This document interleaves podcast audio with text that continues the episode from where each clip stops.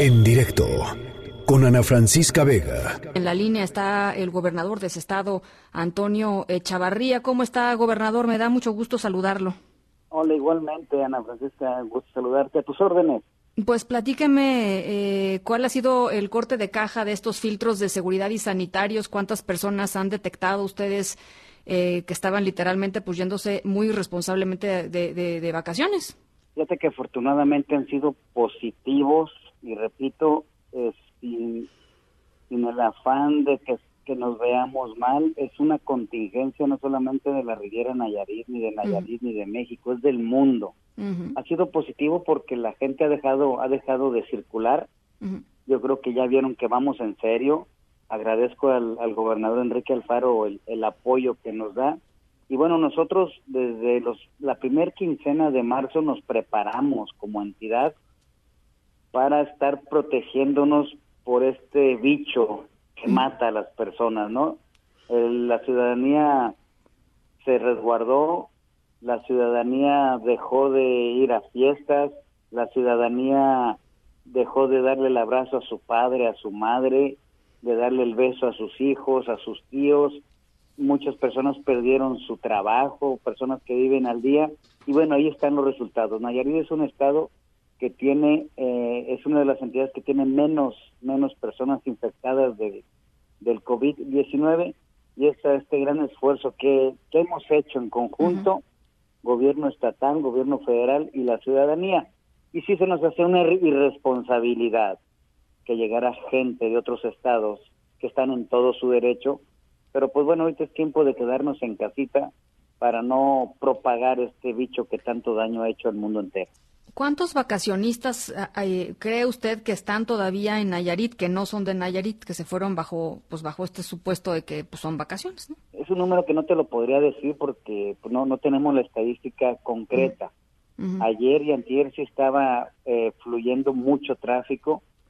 Empezaron a ver que iba en serio esto. Los ciudadanos de Sayulita, de lo de Marcos, de San Pancho, Guayabitos, Bucerías se organizaron para protegerse. Si ya llevamos 15 días haciendo esto, dijeron, pues otros 15 días los aguantamos como sea.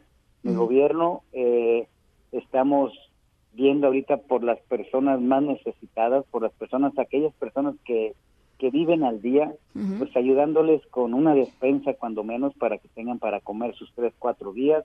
Eh, los ayuntamientos nos están apoyando también y estamos dando tiros de precisión para estas personas decirte que pues Nayarit es su casa, pero ahorita pues que nos entienda, ¿no? Repito, no es cosa nuestra, es cosa del mundo y tenemos que protegernos. Si Estados Unidos ya se colapsó en el sector salud, imagínate qué puede pasar en Nayarit.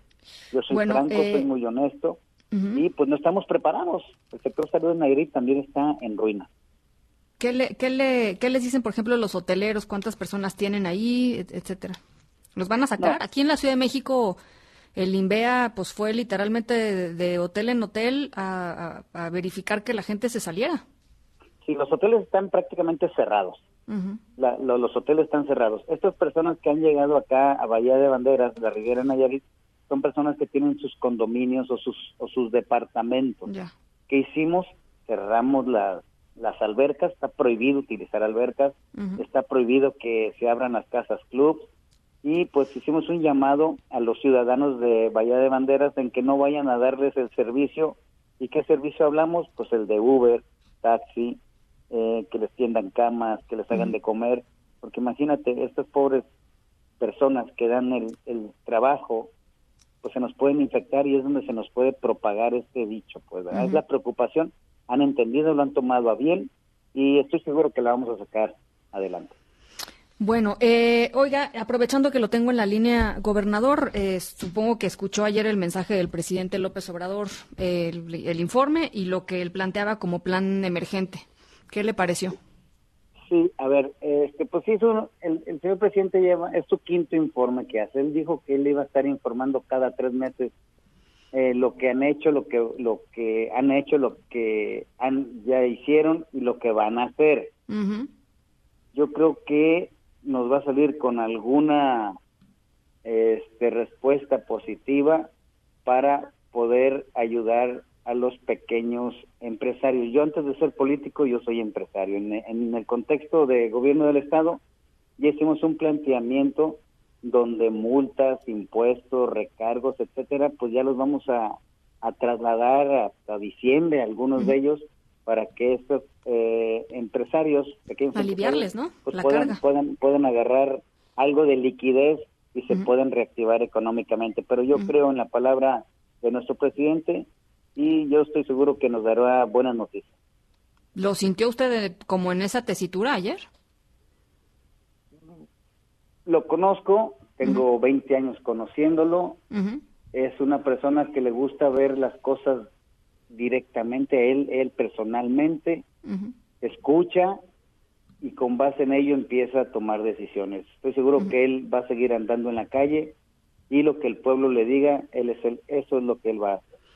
Oiga, eh, usted hablaba, eh, gobernador, de el, tema de los próximos 15 días y, todo el mundo tiene en mente un poco el 30 de abril como, como una fecha en donde se iban a hacer anuncios importantes. Y lo, y lo digo sobre todo en términos como usted lo dijo, de la gente que vive al día, que quizá aguante los próximos 15 días con la despensa que le otorga el gobierno estatal o con algún otro apoyo o ayuda de los gobiernos municipales, etcétera, pero después de 15 días, pues yo no sé quién va a aguantar, ¿no? La gente que vive al día es, es muy complicado que pueda que pueda hacerlo.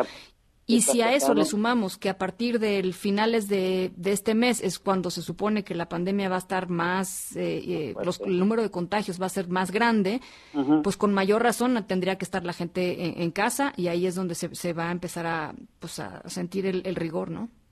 Sí, sí, va a estar duro. Repito, nosotros estamos dando por el momento tiros de precisión. ¿Qué es eso? Yo me junté con los líderes sindicales, PTM, CATEM, que son los fuertes en Nayarit, para que me digan esas personas que viven al día y estarles apoyando. Se, va a escuchar feo, una despensa, pero pues mientras la gente traiga algo en su pancita, traiga sus niños, tengan algo que comer, pueden estar tranquilos y no queremos llegar al desbordamiento social. Tenemos que, que dar lo, lo que pueda dar el gobierno del Estado, lo que pueda dar los ayuntamientos de aquí de, de Nayarit, pues para contenerlo si esto se nos llega a alargar a más del 30 de abril, sí va a estar dura la situación. Bueno, pues yo le agradezco por lo pronto que nos haya tomado la llamada. Ojalá podamos conversar un poco más adelante, gobernador. Con todo gusto, estoy a tus órdenes. Le mando un abrazo, gracias. En directo, con Ana Francisca Vega.